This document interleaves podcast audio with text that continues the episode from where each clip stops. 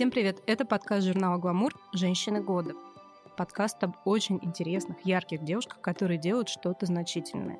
Я Наташа Сысоева, старший редактор отдела культуры журнала «Гламур».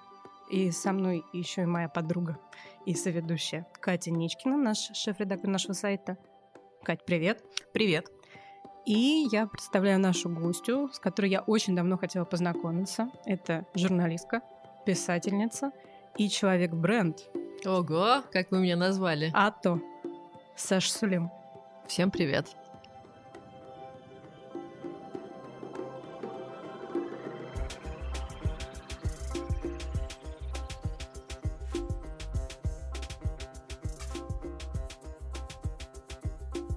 Я задам вопрос первый, который я обычно задаю всегда на таких вот интервью с, и с журналистами, не только с журналистами. Этот вопрос проходит по разряду «Как вы дошли до жизни такой?».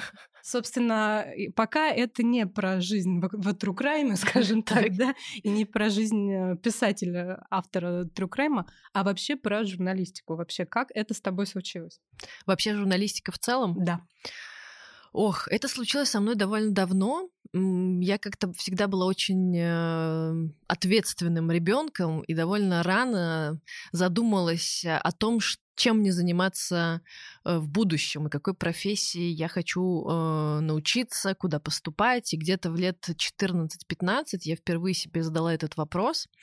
И один очень важный для меня на тот момент человек, это была преподавательница, скажем так, с которой я занималась английским вне школы. Ну, просто это такой важный был для меня человек, который, от которого я много, многому училась, не только английскому языку, скажем так, такой ментор.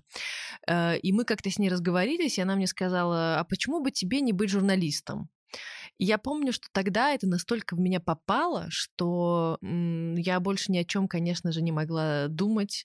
И более того, когда я видела слово журналист где-то напечатанное, у меня такие мурашечки по коже пробегали от осознания того, что я когда-нибудь смогу называться этим словом. Подожди, но ты уже писала что-то, что ли, к тому нет, моменту? Нет, я ничего не писала. Я в детстве писа- пыталась, ну, в смысле как, если там отматывать вообще э, далеко, то я в детстве очень любила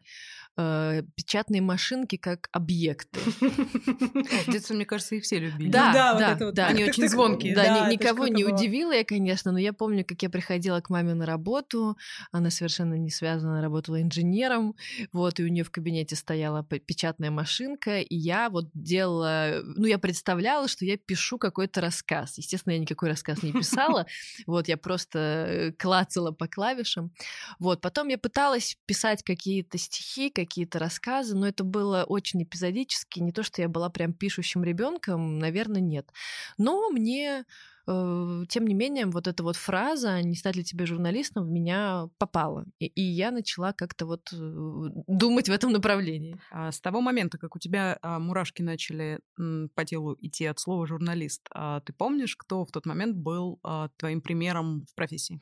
Конечно, помню. Это был золотой век э, НТВ, конечно же. Разумеется. Да, да я смотрела каждые выходные, там, каждую неделю и на Медни Парфенова, и профессию репортер с великими журналистами, там, Андреем Лошаком и так далее.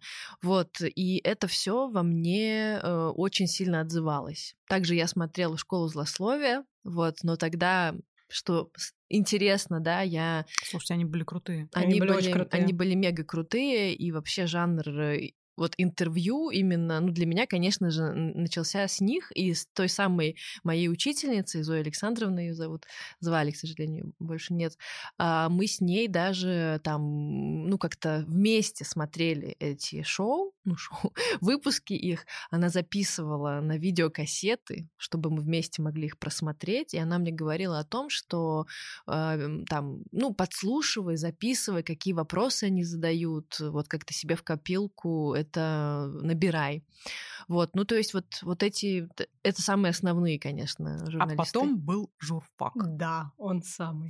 Да, но был журфак, э, я усложню задачку, потому что я росла в Минске, и был журфак э, Минского, ну как бы Белорусского государственного университета. Э, кстати, на тот момент в Минске издавалась очень хорошая газета, Белорусская деловая газета, это было независимое издание, которое впоследствии закрыли, как и все остальное остальное независимое, э, что существовало на тот момент э, в Беларуси. И я читала ее тоже. Конечно, это была, ну, это, это была газета что-то вроде «Коммерсанта» в России, другого масштаба, естественно. Но там были хорошие журналисты. Я пыталась читать, ну, пыталась, потому что все таки это довольно трудный текст для подростка. Э, вот, но я читала, я покупала газету, вот, и разбиралась и оценивала, как круто ребята работают. И на первом курсе, кстати, я э, писала для них какие-то тексты, ну, там связанные больше с культурой, но, но тем не менее, да, то есть какая-то такая моя первая мечта, вот первый бастион был взят, ну, так получилось довольно рано, и, кстати, там тоже был журналист очень важный для меня, его зовут Максим Жбанков, никому это имя ни о чем не скажет, но, тем не менее, он был редактором тех материалов, которые я сдавала, и тоже сильное впечатление и какое-то влияние на меня он произвел. Вот, ну то есть э, на первом курсе журфака я сразу поняла, что мне нужно работать, что там ничему меня не научат, практически никто. И первый мой учебник по журналистике датировался годом моего рождения, вот, и я немножко так офигела, и когда преподаватель сказал, э, что, ну вы просто вот не обращайте внимания на слова буржуазная журналистика, вот, и, ну, я вообще, у меня была идея уехать э, учиться за границу довольно она во мне зародилась рано, поэтому я как-то поняла, что я еще быстрее уеду, чем я предполагала, что я даже заканчивать не буду, хотя по итогу я закончила просто заочно. Вот, и в, после второго курса в 19 лет я уехала учиться в Париж. Но в Париж я э, поехала учиться сразу не журналистике, я поступила в Сорбонну на факультет, который назывался кино, э, и аудиовизуэль. То есть это кино и аудиовизуальное искусство, видимо, вот так точнее перевести. И три года я там изучала кино. Изучала именно потому, что это было абсолютно теоретическое образование, то есть такое как бы киноведение, искусствоведение. Мы учили историю кино, мы учили историю там искусств, живописи. И, конечно, это невероятный кайф, когда ты мало того, что сам выбираешь себе пары, то есть там есть некий перечень обязательных предметов, и то, что можно выбрать. Ты выбираешь между парой, посвященной кино э, Альфреда Хичкока, и там, не знаю, кино Вонга Карвая. Ну, в смысле, можно и то, и то взять. Ну, вот такой примерно было такое меню. Вот, и, конечно, все такое было вкусное, что хотелось все взять, все э, изучить, все там, все послушать. Это, это было невероятно. Мне кажется, это такой психологический тест. Знаешь, кого ты выберешь, Хичкока или Вонга Карвая. Точно так же, как Леннон и Маккартни, Хичкок и Ван Карвай. Вот это реально какая-то психологическая. Но мы тут немножко, получается, срезали а, угол, и так мы узнали, как началась твоя а, карьера как а, журналиста, который пишет про кино. Да, да. Ну, скажем, на тот момент я всерьез думала связать свою жизнь с кино. При этом у меня не было мечты стать режиссером. Я как-то не очень формулировала, даже, наверное, несмотря на всю свою ответственность, что же я буду делать в кино. Вот, но на первом курсе я поняла, что ребята, э, которые были до меня, уже все сняли, и я не, не, не хочу с ними. Ну, в смысле, не то, что не хочу, но я не чувствую в себе там таланта, э, возможностей и даже, наверное, желания, что самое главное, с ними конкурировать, и что это, ну, немножко не моя история. То есть мне интересно смотреть, изучать, понимать, находить какие-то смыслы, вот, но все-таки не, не, не, не быть режиссером. Вот, и спустя три года, ну, то есть там как бы такая система, ну, в принципе, она похожая сейчас в России, то есть там после трех лет ты получаешь диплом, и потом можешь идти вот как бы четвертый курс уже как мастерс, вот угу. и пятый, вот и четвертый пятый курс я решила все-таки вернуться в журналистику и поступила в высшую школу журналистики в Париже при институте политических наук. И это, конечно, было во всех смыслах правильное решение, потому что там-то меня и научили журналистике. Вот. Ну и там как бы обучение, это четвертый, пятый курс, то есть там вот так устроено обучение журналистики. Ты можешь после любых э, предварительных учеб, то есть там были люди в основном, которые приходили с политологии, вот, э, либо какого-то такого общего характера образования, они вот уже специализировали в журналистике. Ну вот я пришла, и, конечно, я была единственной, кто пришел после кино, но на тот момент я уже и журфак в Минске закончила. На самом деле, действительно интересно, что ты можешь сравнить образование. Ну, я думаю, что в Минске оно похоже на то, что происходит у нас ну, думаю, в России, да. да, и с французской угу. школой. И, собственно, это всегда очень интересно поговорить про то, как учат у нас и как учат там, угу. и в чем ты видишь самую главную разницу и преимущества, плюсы-минусы, скажем так? Ну, плюсы, конечно, все отдаются образованию во Франции. Но если говорить об университетском образовании во Франции, то там оно, во-первых, оно доступно всем, там, в принципе, нет экзаменов. То есть любой человек, по сути, он просто записывается в университет и ходит. И поэтому на факультете кино в первый год нас было там 600 человек. В целом тебя никто не проверяет, там никто не отмечает твое присутствие и уж точно не ставят тебе зачет или экзамен э, только по результатам твоих твоих посещений. Там дается какой-то базовый, ну, в смысле, не базовый, то есть тебе дают знания, после которых в конце семестра тебе предлагают написать эссе. И предполагается, что если ты ходил, слушал, смотрел все, что нужно было тебе в, в рамках этого курса, посмотреть и послушать, прочитать, то ты э, в этом эссе можешь свои знания показать. Вот. Слушай, ну я скорее хотела как раз спросить э, про образование журналиста. Вот э, у меня было в последнее время несколько интервью с журналистами. Я разговаривала с Катей Гордеевой для Гламура, с э, Ириной Шихман. И обе мне говорили вот примерно одно и то же про образование журналистов. В том, что вот мы все закончили журфак, а зачем мы вообще его закончили? Ну, то есть, что ничему там особо не учат тому, что нужно. Вот, э, и что, ну, как мне сказала Гордеева, она вообще так довольно категорична, что да я бы вообще все эти журфаки позакрывала. Да, я с ней согласна. Я считаю, что журналист, безусловно, это человек, который должен обладать какой-то базой образовательной, э, ну, другого характера, чем она дается на журфаке. То есть я, я согласна, что, например, там курс литературы, курс там истории, это все очень важно. Это как бы такое базовое филологическое гуманитарное образование. Но на журфаке много пар, которые якобы мнятся некой практикой, но ею вообще не являются, потому что чаще всего ее ведут э, люди, которые не работали ни дня а, ну, по профессии. То есть это такие вот профессиональные преподаватели и все. Во Франции, если говорить, да, вот о моем опыте, то есть там не зря журналистика это, это существует только в виде мастера, да, masters. А, это суще... потому что там предполагается, что человек приходит уже с некой базой, с, какой, с какими-то знаниями, что он уже три года отучился там в университете, вот, и теперь уже определился с профессией. К нам приходили только профессионалы, только журналисты, работающие в журналиста в Лемонт, Фигаро, Либерасьон, ну и там Франс Телевизион, ну, в общем, и нас учили там урок, посвященный радиорепортажу. Мы все нам рассказывали, как его делать. Потом выдавали, там была техническая база очень серьезная, такие большие эти типа диктофоны, и мы делали сначала там репортаж, потом какое-то эссе, ну, в общем, я уже не помню точно, но репортаж сто процентов. То есть сами монтировали это, и потом на уроке слушали и говорили, ну, обсуждали как бы у кого что получилось или нет. Точно так же было и с телеком. И на втором э, курсе уже обучения, там мы выбирали специализацию, выбрала специализацию телевидения, и мы каждую пятницу, вот каждую пятницу мы выпускали к вечеру выпуск новостей. А вот такой вопрос, и как человек, который профессионально э, учился журналистике в Европе, э, как ты сейчас оцениваешь э, качество журналистики в России, ну, как немного наблюдатель?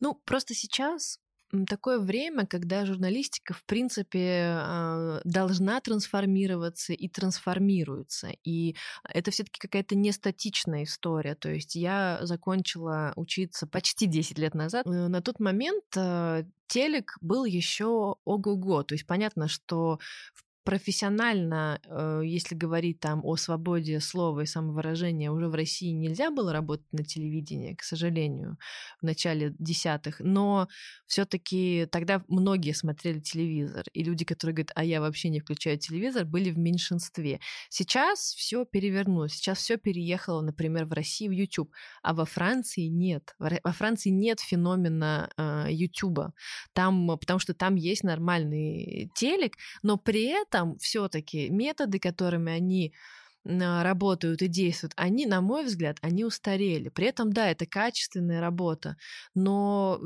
так как у нас появляется сейчас у журналистов в России все-таки в том числе и большая свобода, как подавать информацию, а, например, в YouTube, как вести себя в кадре, как говорить с героями, как их записывать, то как будто бы, ну не то, что там в России как-то более передовое это смотрится, но в каком-то смысле да. Если сравнивать обычный там Первый канал, ну это что-то очень законсервировано, такое очень, это такая консерва, да, которая вот уже много, много лет одна и та же, и вот эти интонации все, и, и способы подачи информации. Вот, но я бы не сказала, опять же, возвращаясь к вопросу, что в России как-то хуже это все делается. Да нет, ну потому что, опять же, ну в России и до того было НТВ, и люди, которые э, даже до, до сих пор приходят э, в профессию, но сейчас в меньшей степени, они равняются на, на них. А, дело в том, что я недавно стала задумываться вот о чем. Что за те пять лет, что я училась, а, та профессия, ради которой, собственно, я ну, пришла вообще, вот, что, решила этим заниматься, она как бы исчезла да. в России. То есть вот все то, ради чего я шла туда. Оно кончилось вот ровно за эти пять лет, что я училась. Такая довольно интересная штука. А, ладно, мы сейчас немножко да. завязываем угу. с журналистским образованием, но это действительно очень интересно. То есть я просто не знала, что ты училась во Франции. Это прям круто, круто, круто. Скажи мне, пожалуйста, Саша, как от кино, от кино, от Вонга Карвая, от Федерико Феллини и прочих прекрасных людей, которых все мы нежно любим, ты пришла в социалочку, скажем это так. Мне вообще-то всегда нравилась социалочка. Я всегда, я даже шутила, когда я поняла, что я после Парижа поеду заниматься профессией в Москву, я шутила, что хочу работать в программе ЧП. Это, конечно, была шутка, но в ней было много, много правды. Возможно, со стороны есть какое-то противоречие, но во мне этого противоречия нет, потому что, во-первых, мне правда и то, и то интересно. А, во-вторых, э, я, когда приехала в Москву и поняла, что телевидение закончилось, э, то, которым я хотела заниматься, но все-таки мне хотелось как-то реализоваться и поработать в этом формате, я нашла для себя некое такое убежище в виде программы кино, то есть это и телек, ну и, и та территория, где мне не нужно заходить на тему политики, вот, и кино мне интересно, это возможность встретиться с людьми интересными, поездить на фестивали и так далее. Но, конечно, это, эта история довольно быстро себя исчерпала, просто потому что это как, наверное, в журнале о моде, да, каждый год э, там недели моды, и все заново, какой-то круговорот вот вещей. Вроде там, может, коллекции новые или фильмы новые, но, по сути, все все то же самое. Вот, ну, скажем так, я почувствовала в себе запрос на перемены и заметила, заметила, да, невооруженным глазом, что вот появился такой сайт Медуза, чья подача мне очень близка. И это действительно... То есть я находилась в ситуации, когда я просто не понимала, где то место мечты, где мне хочется работать. Я как-то лента.ру, к сожалению, прошла как будто бы мимо меня, потому что я, когда приехала э, в Москву, я, ну, как-то не сразу поняла, что это то самое медиа, да, где нужно работать. Или вот мечта о телевидении как-то мне заслонила мои глаза. В общем, да, поэтому я о команде Ленты.ру узнала только когда, ну, в смысле, я знала Лентуру, естественно, ну, как-то Только оценила. когда они уже стали Медузой. Да, и захотела с ними работать, да, когда уже появилась Медуза, вот. И спустя, получается, там два года, чуть меньше, я там оказалась. Как так вышло, что в «Медузе» со всем многообразием рубрик и тем, о которых пишут ребята, тебе досталась именно ну, такая криминальная хроника? А получилось это так, что в рубрику «Шапито» и рубрику «Культура» не набирали никаких журналистов. А так совпало, что в тот момент, когда я была уже готова, ну не то что на все, я с самого начала была готова на все, «Медуза» начала э, набирать людей именно в, э, в отдел быстрого реагирования, так он назывался, его собирал Андрей Козенко, редактором он был, э, и ну, нужны были люди, корреспонденты, по сути, обычные, которые будут готовы сорваться, пойти на митинг, сорваться, съездить на, на суд, написать что-то быстро, позвонить, сделать быстрое интервью. То есть такое вот, э, вот что сегодня прилетело, то ты и пишешь. То есть там не, не то, что кто-то специализировался в чем-то. Ну нет, это такая повесточная история, где ты вот берешься за то, что сегодня бомбит где-то. Я назвала тебя человеком брендом не просто так, потому что мы все знаем о том, как Медуза со временем стала помечать твои материалы. Как? Ну, то, что это там расследование Саши а, Сулим, угу. это текст Саши Сулим. Это Саша Сулим стала в какой-то момент человеком брендом. Ее материалы помечают. А у тебя вообще у самой было понимание, в какой момент это случилось, когда ты не просто там очередной корреспондент, который ездит на суд или там ходит на митинг, да, а вот э, ты уже что-то особенное делаешь? Э, да, конечно, потому что, как вы можете представить, что когда в названии твоего материала, который, естественно, не ты пишешь, а редактор или главный редактор там потом правит, как-то докручивает, появляется твое имя, это хоть что-то дозначит. Э, то есть я, получается, вела такую немножко двойную игру. С одной стороны, я была вот этим корреспондентом, который делает что-то быстрое, при этом я поним... довольно быстро поняла, что это вообще не моя органика. То есть мне очень трудно. Мне очень трудно жить, когда ты каждый день приходишь на работу, и ты не знаешь, а, во сколько ты с нее уйдешь. Ну, то есть ты вообще не знаешь. Ты можешь вообще не вернуться с работы, потому что тебе надо будет полететь куда-то. Звучит немного трагически, тогда ну, да, ты можешь да, не вернуться Драма... с работы. Драмы нагнала, но в каком-то смысле и такое бывало. Вот.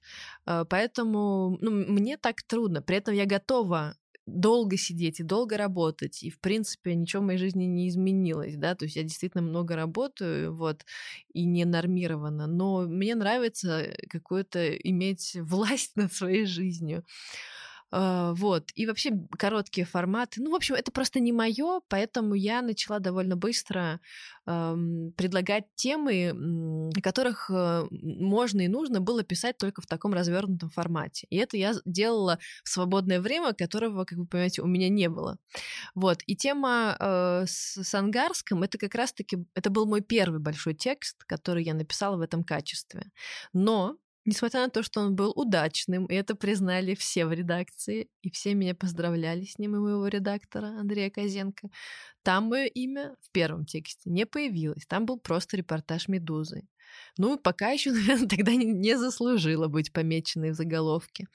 Но с течением времени, чем больше, наверное, становилось таких больших длинных текстов от меня, а, тем а, ну, стали появляться. Ну, а уже так основательно стали появляться, когда я заслужила перевод в иное качество, и от корреспондента меня сделали специальным корреспондентом, и «Медуза» все тексты специальных корреспондентов так помечает. То есть, э, ну, она как бы выводит, да, вот людей этих в бренд, как Голунов, как Дань Туровский, как там Илья Азар в свое время. А у нас был заготовлен вопрос, который сейчас на самом деле может прозвучать немного двусмысленно а, в связи с тем, что первым твоим а, сайтом, на котором ты работала, стала Медуза, но а, обычно корреспонденты, которые работают в поле, там, в, суд, в судах, на митингах, а, ну, обычно это мальчики. И э, у нас вопрос как бы звучал, как тебе работалось в этой сексистской среде? Самое смешное, что мне как-то недавно э, задали такой вопрос, а почему на все самые такие э, сложные поездки Медуза всегда отправляет девочек? И я задумалась о том, что вот э, в чем в чем, но в сексизме обвинить моих коллег по медузе я не могу вообще. И, в принципе, я никогда даже с ним по профессии не сталкивалась, ну, или не замечала. Вот, эм, объясню как бы подробнее. То есть, когда возникала какая-то тема, человек, который ей займется, не выбирался по принципу э, пола он выбирался скорее по принципу доступности человека в данный конкретный момент. Если я, например, в этот момент что-то уже пишу, что-то делаю, то, естественно, я не могу поехать. Ну, также, естественно, люди отбирались по некой такой негласной специализации. У меня этой негласной специализации в какой-то момент очень странным образом стало, вы удивитесь сейчас, нет, нет, не смейтесь, нет, не, не криминал, маньяки. нет, не нет, маньяки, не... а Кавказ, Северный Кавказ. Ой. Да, потому что один из э, тоже моих таких э, больших первых текстов э, был посвящен близким бывших боевиков и как вот им живется в этом неком статусе, если можно так сказать, сегодня на Северном Кавказе. И я как-то так замахнулась, что я с этой темой побывала и в Чечне, и в Кабардино-Балкарии, и в Ингушетии, и в Дагестане. И это, поэт... кстати, удивительно, потому что, насколько я могла заметить, обычно эти темы разрабатывают люди, которые родом оттуда или у ну, которых или там корни. С этим, там, да, да, ну им проще всего. работать, я думаю, на месте. Угу. Ну, у меня нет никаких корней, несмотря на, на то, что многие намекают мне из моей фамилии. Вот. Ну, не знаю, просто мне, меня, в принципе, интересуют, интересовали всегда темы, где есть э, какая-то такая несправедливость на пустом месте. Например, тема там ЛГБТ очень долго меня тоже, ну и сейчас интересует, хотя я не так много текстов э, делал об этом, но тем не менее. Хотя к ЛГБТ я не принадлежу. Вот. Э, точно так же и там Северным Кавказом, а также с серийными убийцами. Вот. Поэтому эта тема меня вот зацепила какой-то такой несправедливостью, на которую человек никак не может повлиять. То есть с ним это происходит только лишь по факту его рождения. Вот. И это все как-то у меня попадает, и попадала, и попадает сейчас, и поэтому я вот за нее взялась. Ну вот, это так, такое было лирическое отступление о том, а, по какому принципу выбирались поездки людей, куда бы то ни было, темы, которые нам выдавали, распределяли и так, и так далее. То есть это никак не было связано с полом, с возрастом. Сексизма не было. Это мы ну, уже... Ну, это отрадная это новость, радует. это приятно услышать всегда.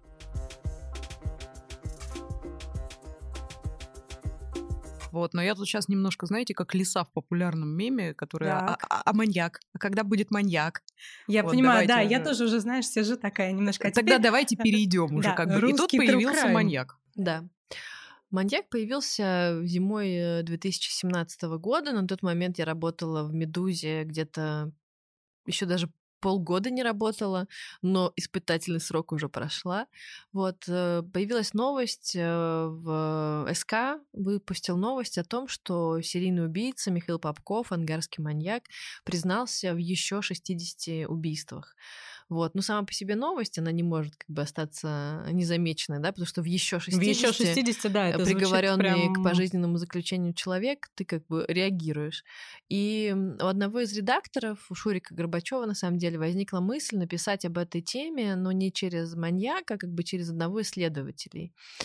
И по итогу на тот момент эта затея была реализована не совсем буквально, но она, по крайней мере, Э, меня э, побудила заняться этой командировкой, поехать туда и написать этот текст. Вот, то есть все начиналось. Ну, для меня это было, э, для меня это было безусловно событие, потому что я тогда впервые ехала от Медузы в командировку, и это была командировка к большому тексту, а не к какому-то там небольшому, который я до этого момента писала. Вот. Поэтому, ну вот, вот как-то так. То есть я поехала туда, в Ангарск впервые, и потом побывала там еще шесть раз. Шесть раз, да. А это мы это сейчас можем чуть-чуть залинковать с историей про журналистику во Франции. Это же тогда впервые на «Медузе» появилась пометка, что за текст заплатили деньги, да? Нет, нет, это чуть позже произошло, потому что первый текст, это был такой текст общего характера, а про деньги это уже спустя полгода, когда я взяла интервью у Попкова. А, в смысле, что ему заплатили да, деньги за интервью? Да, да, да. А я что-то как-то прозевала. Нет, я, я слышала о том, что он э, берет деньги угу. за интервью, потому что ты да. говорила это. На сам... самом деле все тогда узнали об этом. Ну, то есть. Я просто не помнила, что это было в тот момент, если честно. Просто сейчас у меня будет такой момент э, чистосердечного признания небольшого, потому что я я, я просто не знаю, как Катя, а я такой фанат жанра true crime. Я поглощаю огромное количество true crime. Это, на самом деле, не уверена, что это очень здорово, потому что я слушаю подкасты, я смотрю фильмы и читаю книги. И я твою книгу пока еще не читала, она у меня лежит. Я прочитала только несколько отрывков. Просто я накануне прочитала книгу Джона Дугласа «Майндхантер», mm-hmm. и мне реально надо перерывчик. Ну, потому что вот просто между как-то там Эдом Кемпером Погуглите, если вы... Я не буду объяснять, кто это. Это страшный человек. И Попковым, ну, нужно что-то, какой-то, да, да какой-то перерывчик.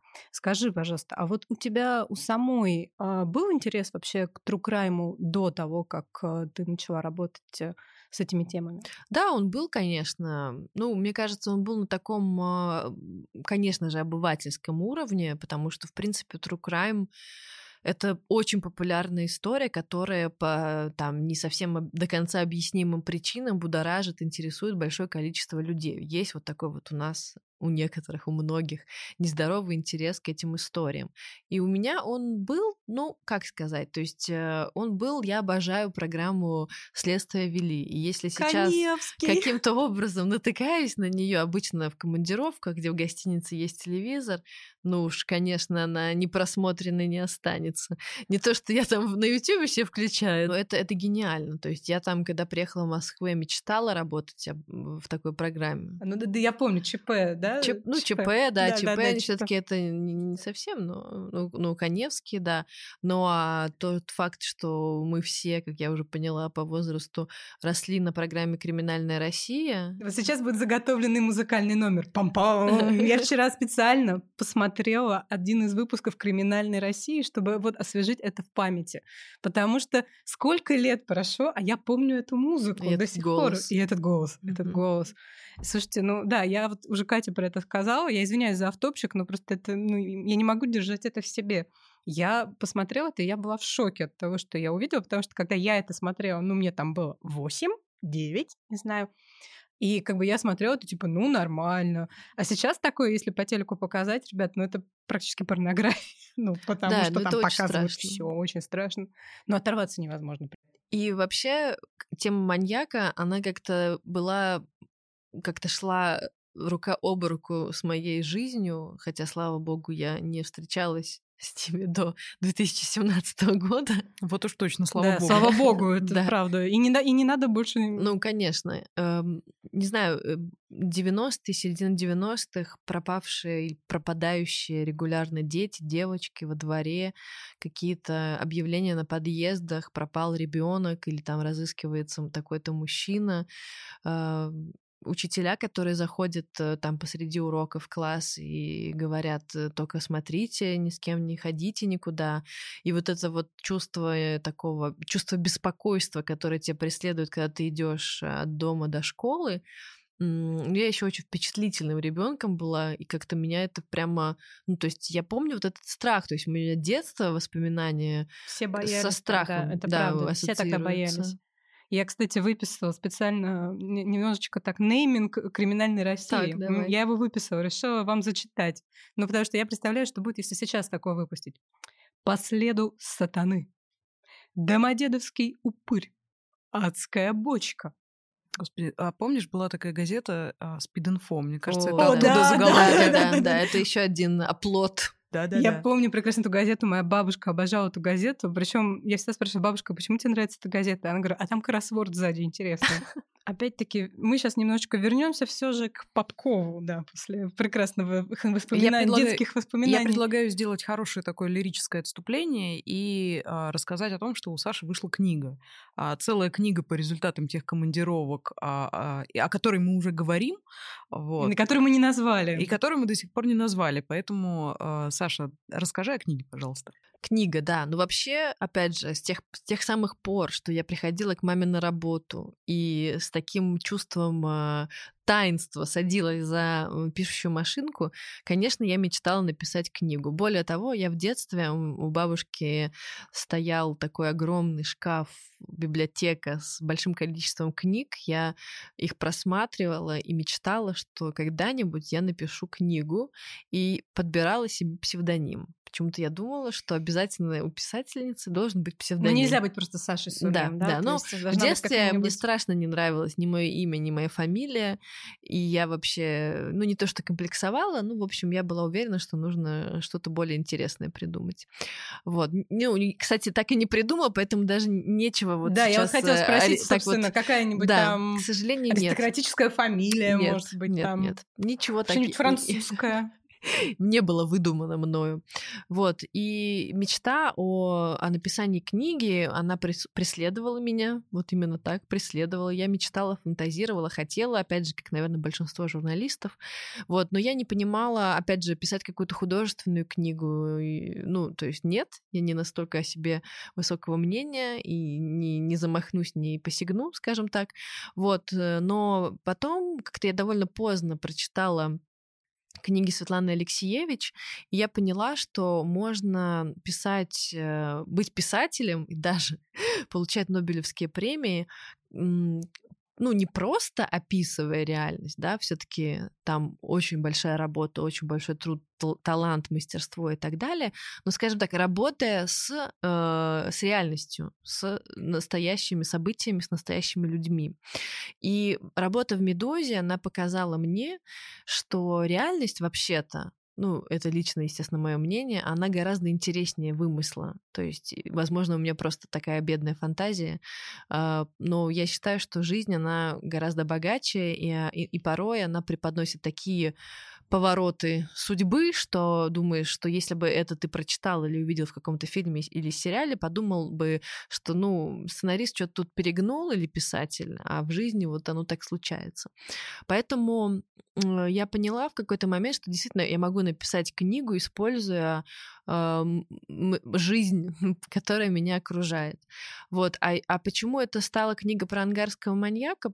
Мне кажется, что потому что во-первых, это история, которая тянет на книгу объективно, да, ну, во-первых, сейчас есть уже подтверждение этому, но и даже, в принципе, то, что я написала там, по сути, ну да, вышло четыре публикации э, на Медузе, то есть это два интервью, два текста, потом еще пятый текст о тулунском маньяке, который тоже, ну, как бы какое продолжение в каком или спинов этой истории. Спинов, спинов. Да. Используем красивые слова. Да, с, ну, с теми же, по сути, э, героями, э, вот, задействованными и в дело ангарского маньяка.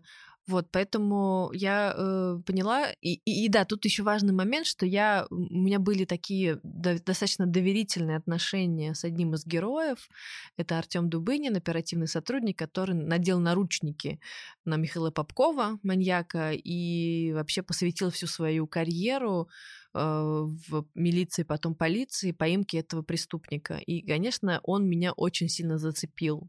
И его история, и сам он как персонаж. Я и когда у тебя есть персонаж, то у тебя, Грех наверное, есть и книга. Книгу. Да. да, да, согласна.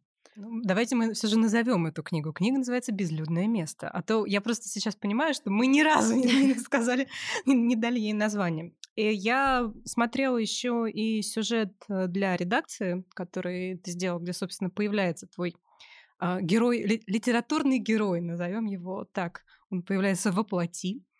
И я еще также и читала, по-моему, ну и вообще слушала твои интервью, где ты говорила о том, что в том числе ты написала книгу для того, чтобы рассказать, скажем так, о таком доблестном полицейском, ну, и не одном полицейском, да. я так понимаю, что там все-таки было несколько таких доблестных людей, и э, как их, э, скажем так, карьера и жизнь сложилась потом, да, то есть что они, они не стали Джонами Дугласами, нет. К сожалению. Да, я, наверное, озвучу сейчас просто, кто такой Джон Дуглас, потому что я уже второй раз произношу сегодня эту фамилию. А люди могут и не знать. Это агент ФБР. И, собственно, он э, стоял у основ профайлинга. Это метод, с помощью которого ищут маньяков и создают их психологические портреты. В общем-то, собственно, на его истории основан знаменитый сериал Netflix «Mindhunter», то есть э, «Охотник за разумом». Очень, действительно, очень интересный человек. Вот. И, к сожалению, наш Джон Дуглас, Джоном Дугласом, таким, ну, в общем, героем, э, всем, то есть таким героем, который знают все, он таким не стал. Но получается, что это в, в целом, когда, вот, допустим, ты рассказывал его историю, да, что он ушел, Артем, извини фамилию. Дубынин. Дубынин, да. Mm-hmm. И ты рассказывал неоднократно его историю, что он ушел из органов после всего того, что э, случилось, несмотря на успех, скажем так, расследования.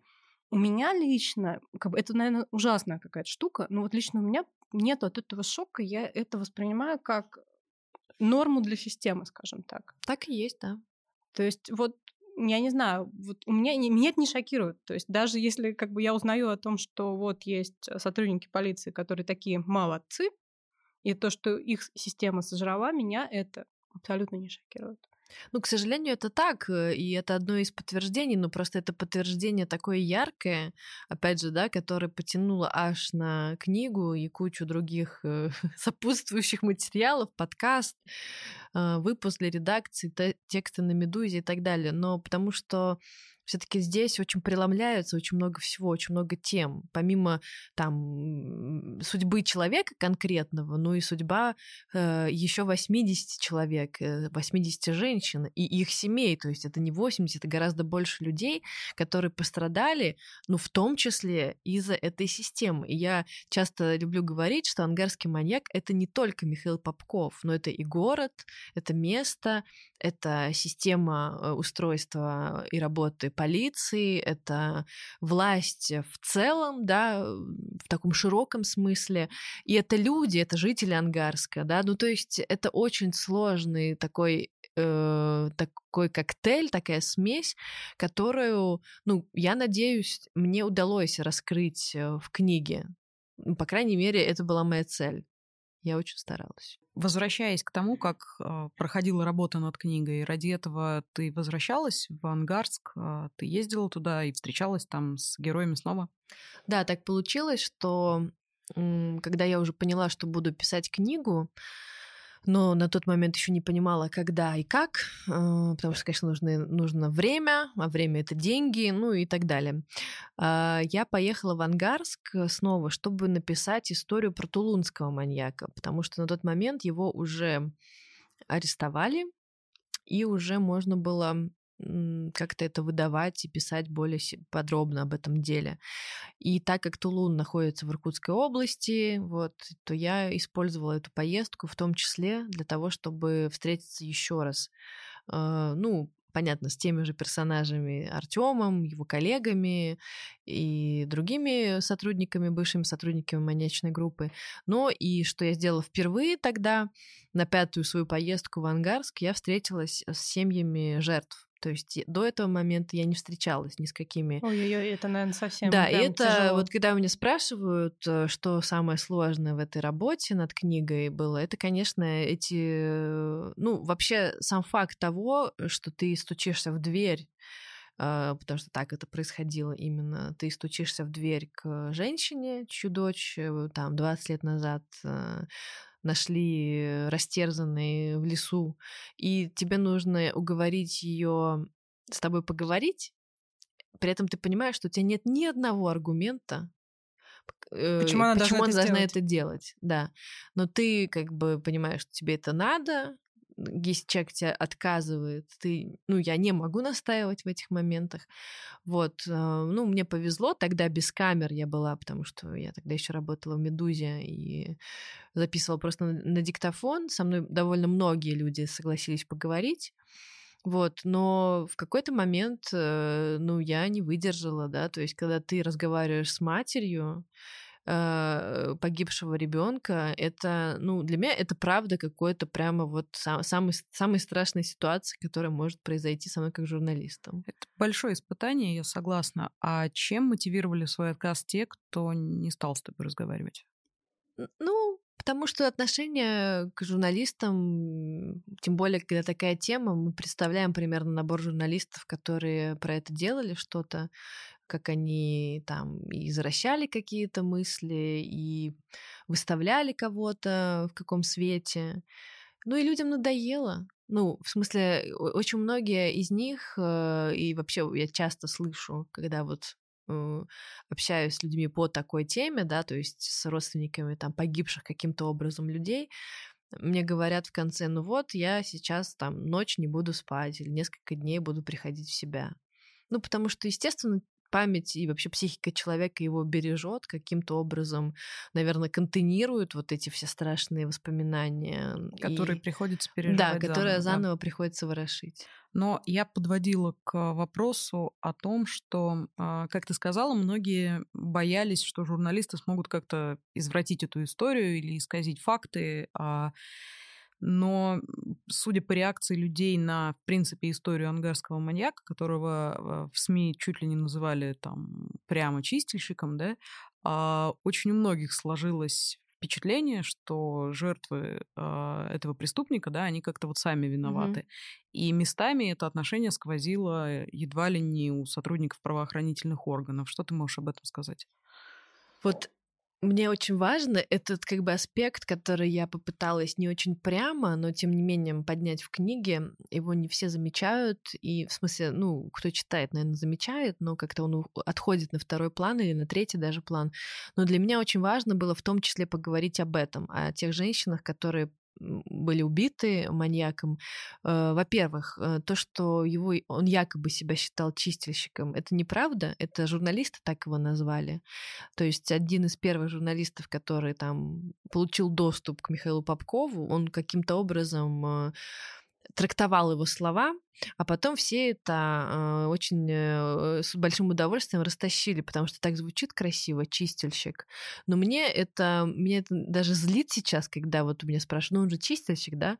Меня злит, потому что мне кажется, что когда мы называем его чистильщиком, мы как будто бы его оправдываем, мы как будто бы э, поясняем, объясняем его действия. То есть, а, ну он вот э, только там э, таких женщин не очень э, с пониженной социальной ответственностью убивал, как будто бы, что, ну, вот не так уж плохие его поступки, да. Я говорю, что это подсо... ну, как будто бы подсознательно проскальзывает. Возможно, я считываю или вчитываю что-то дополнительно, но тем не менее, я это так воспринимаю. Он не был чистильщиком, он был и является убийцей, который убивал э, разных абсолютно женщин. Это первое. И второе, женщины, которые когда читаешь, э, как какая-то из его жертв провела тот вечер, который, э, в который ее лишили жизни, ты понимаешь, что она действительно рисковала очень много раз.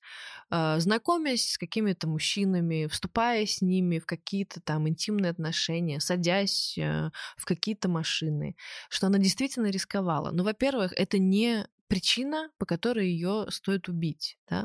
Во-вторых, это не причина, по которой ее стоит назвать проституткой скажем, прилично. Слушай, ну даже если она и проститутка, а, даже если она проститутка, да. это не значит, что ее да, можно да, убивать за да. это.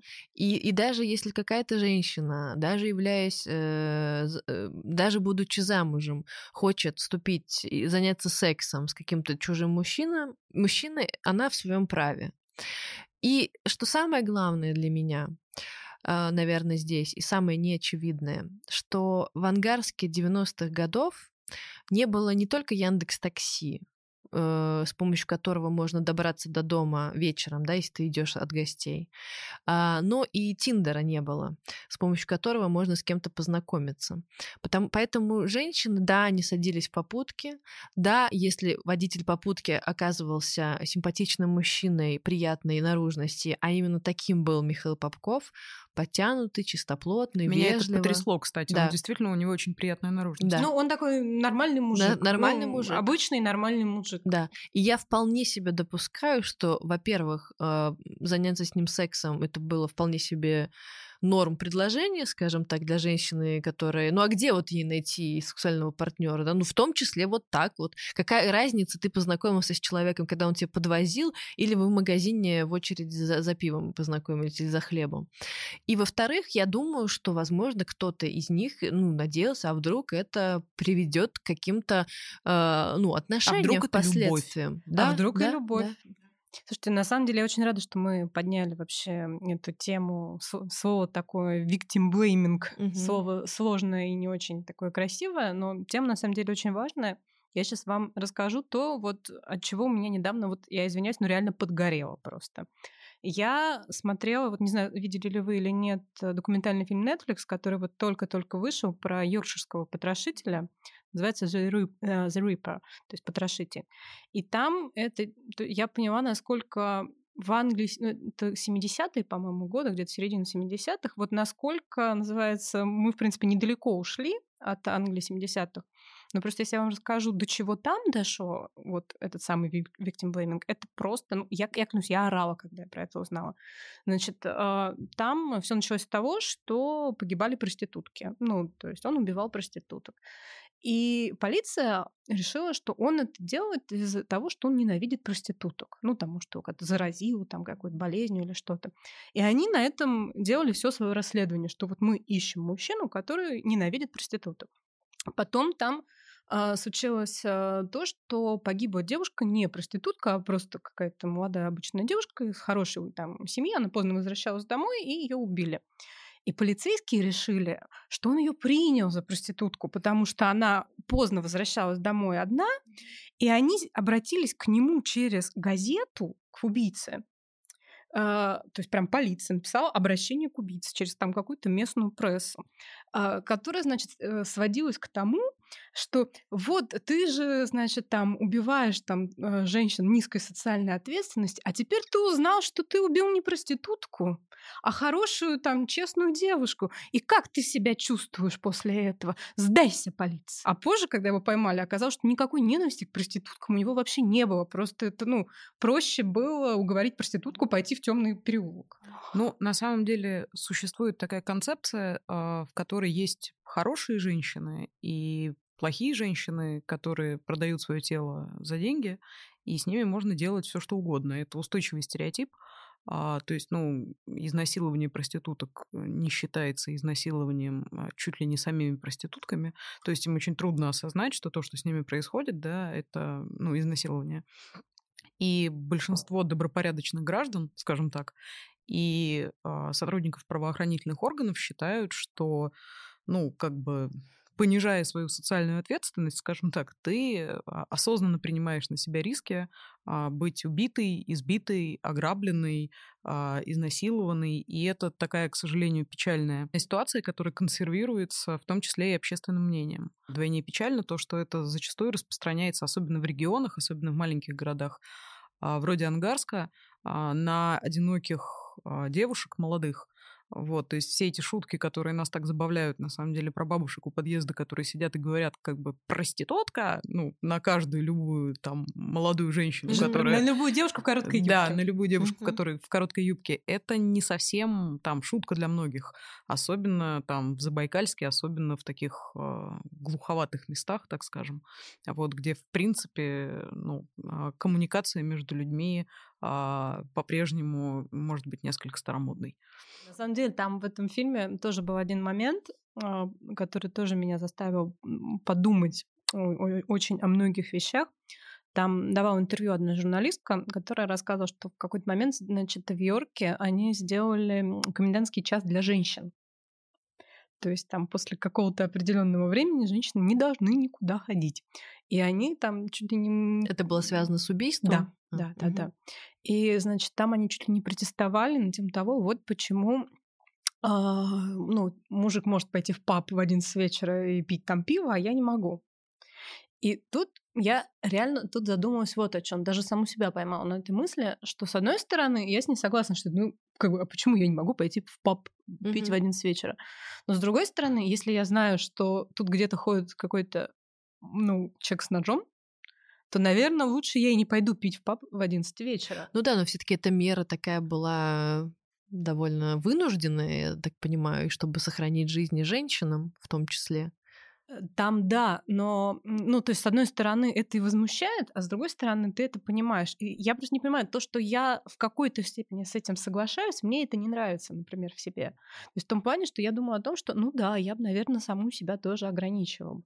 Ну а почему я должна себя ограничить? Ну, потому что есть некая угроза, да, то есть есть убийца, который ходит и непонятно э, как и по какой причине убивает женщину, возможно, без причины, что еще сложнее как бы для того, чтобы себя оградить от него.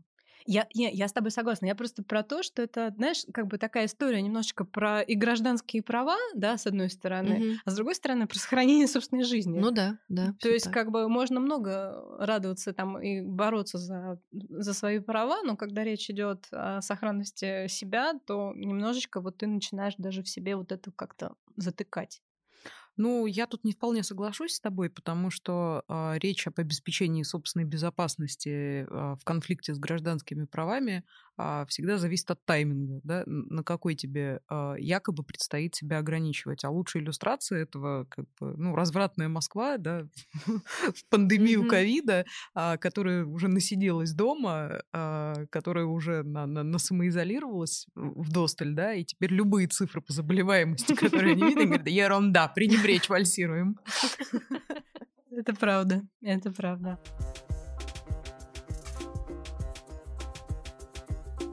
Возвращаясь к теме виктимблейминга и того, как аккуратно переплетается с нашей повседневной жизнью и тонко в нее как-то проникает, а, ты ведешь блог э, про одинокую девушку. И, ну, в общем-то, одинокие девушки — это мишень для, самая частая мишень, да, для виктимблеймеров.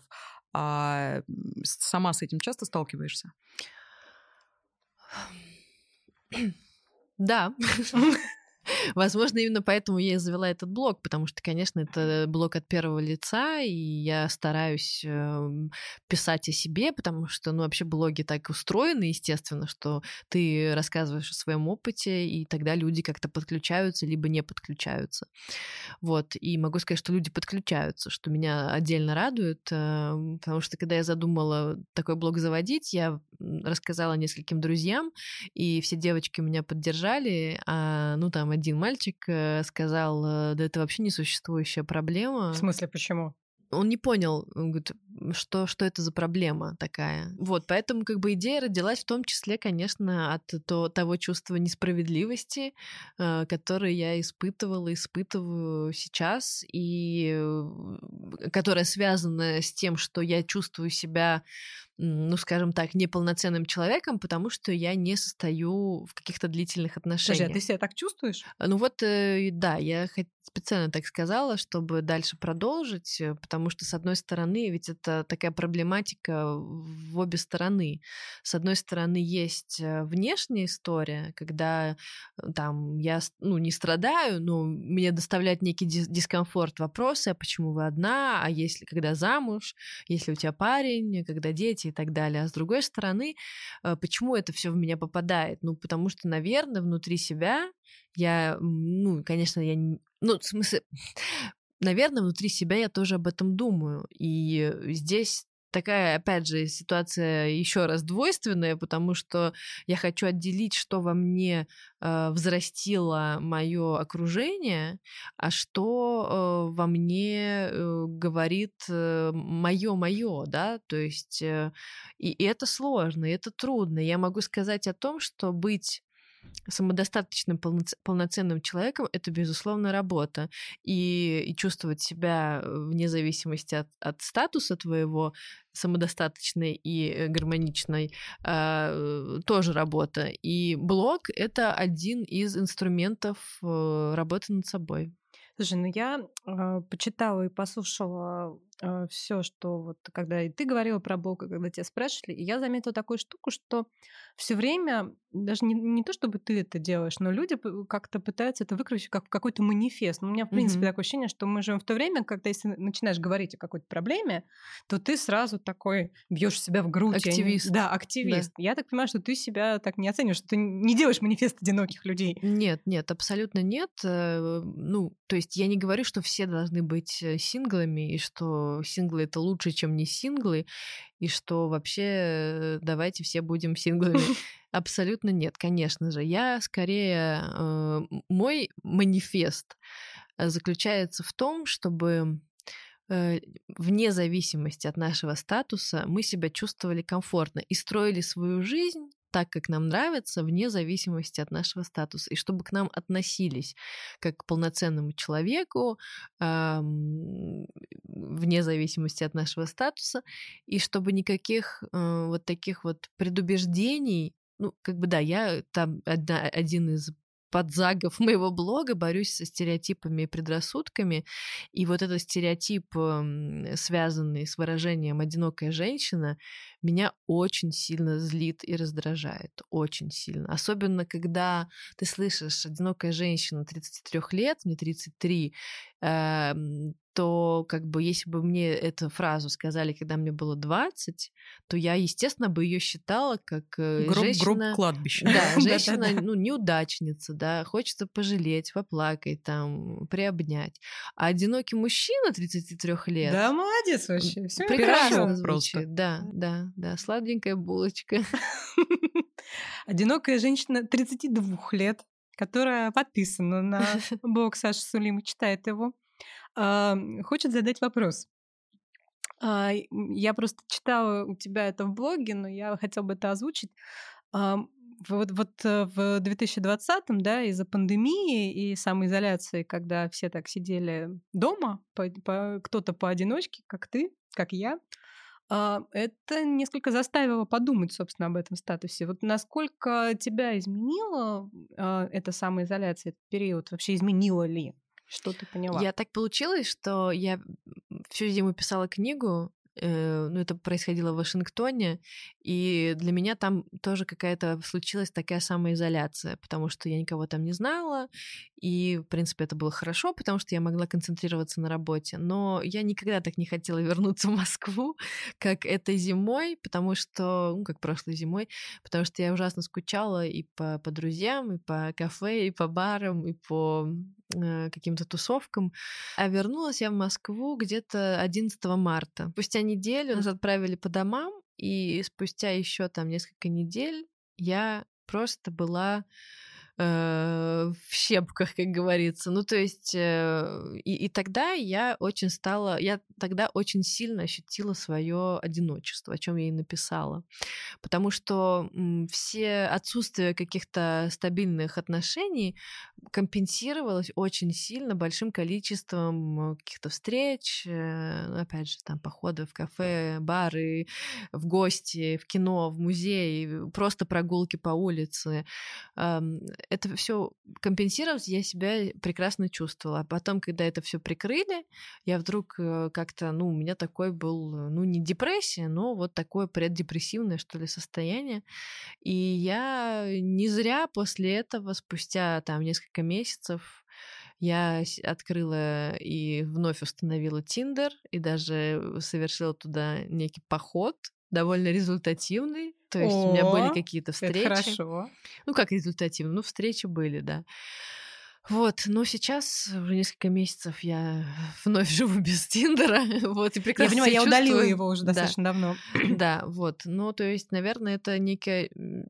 Наверное, это симптоматично, что я, удал... Э, что я установила его после этого локдауна, потому что, да, я прямо сильно ощутила какое-то свое э, одиночество, и мне немножечко стало не по себе от этого. Ну вот пока говорила Саша, вот вы не видели, а я кивала головой очень активно. Возможно, были какие-то даже звуки с этим связаны, потому что я прям вот на сто процентов согласна. Единственное, у меня, я настолько уже вот к Тиндеру как-то не знаю, он вызывает у меня уже такой ужас, что я не стала его снова устанавливать, но я вдруг стала куда-то ходить постоянно, вот как-то после этого самого локдауна.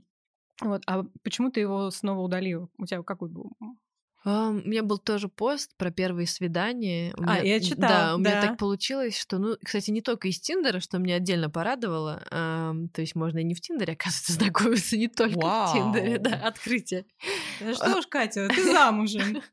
И давно, кстати, до того, как Тиндер изобрели. Поэтому, да, когда поэтому подруги... у нас здесь, знаешь, такой между собой Поэтому, когда подруги рассказали мне про Тиндер, я сказала, вы что, сумасшедшие? Там же, наверное, одни маньяки. Да-да-да, тему.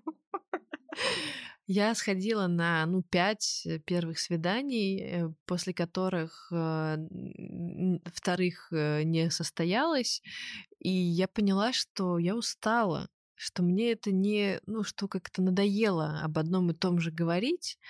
А, ладно, нет, я не против. Сейчас вот э, вышла моя книга «Безлюдное место», и поэтому я хожу на какое-то количество подкастов и там YouTube-шоу и так далее, и я с удовольствием говорю об одном и том же, потому что я понимаю, для чего это нужно. Но когда ты не понимаешь, для чего это нужно, когда человек перестает там тебе писать, или когда ты говоришь, и только ты спрашиваешь, а, а он как-то не особо интересуется тобой, да. Ну, то есть вот эта вот вся история неприятная, я поняла, что, ну, у меня, мне есть чем заняться в жизни, не хочу тратить энергию на людей, которые ничего мне не дают э, взамен, и встречи с, которой, э, с которыми ни к чему не, не приводят.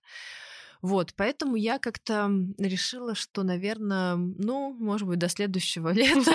До следующего локдауна, Да, я пока... Сплюнь. Слушай, а ты говорила людям о том, что ты пишешь книгу про маньяка? Конечно, да. Вот это было написано, реакция. Это было написано у меня в анкете. Ну, мне кажется, это неплохой ход для привлечения внимания. Вот, это привлекало внимание, конечно. Вот. Ну, не знаю, но дальше как бы это случается либо не случается, да. Но это реагировать, да. Ну, да, я просто тоже заметила, знаешь, у тебя еще книжка про маньяка, еще можно понять, чем ты пугаешь людей. Я не понимаю, чем пугает людей журнал «Гламур», потому что стоит сказать, что я работаю в «Гламуре», все так... А я тебе объясню, а я тебе объясню. Давай. Ты наверняка тратишь на себя очень много денег, а в стране экономический кризис. Ну я же свои трачу. Это пока. Да.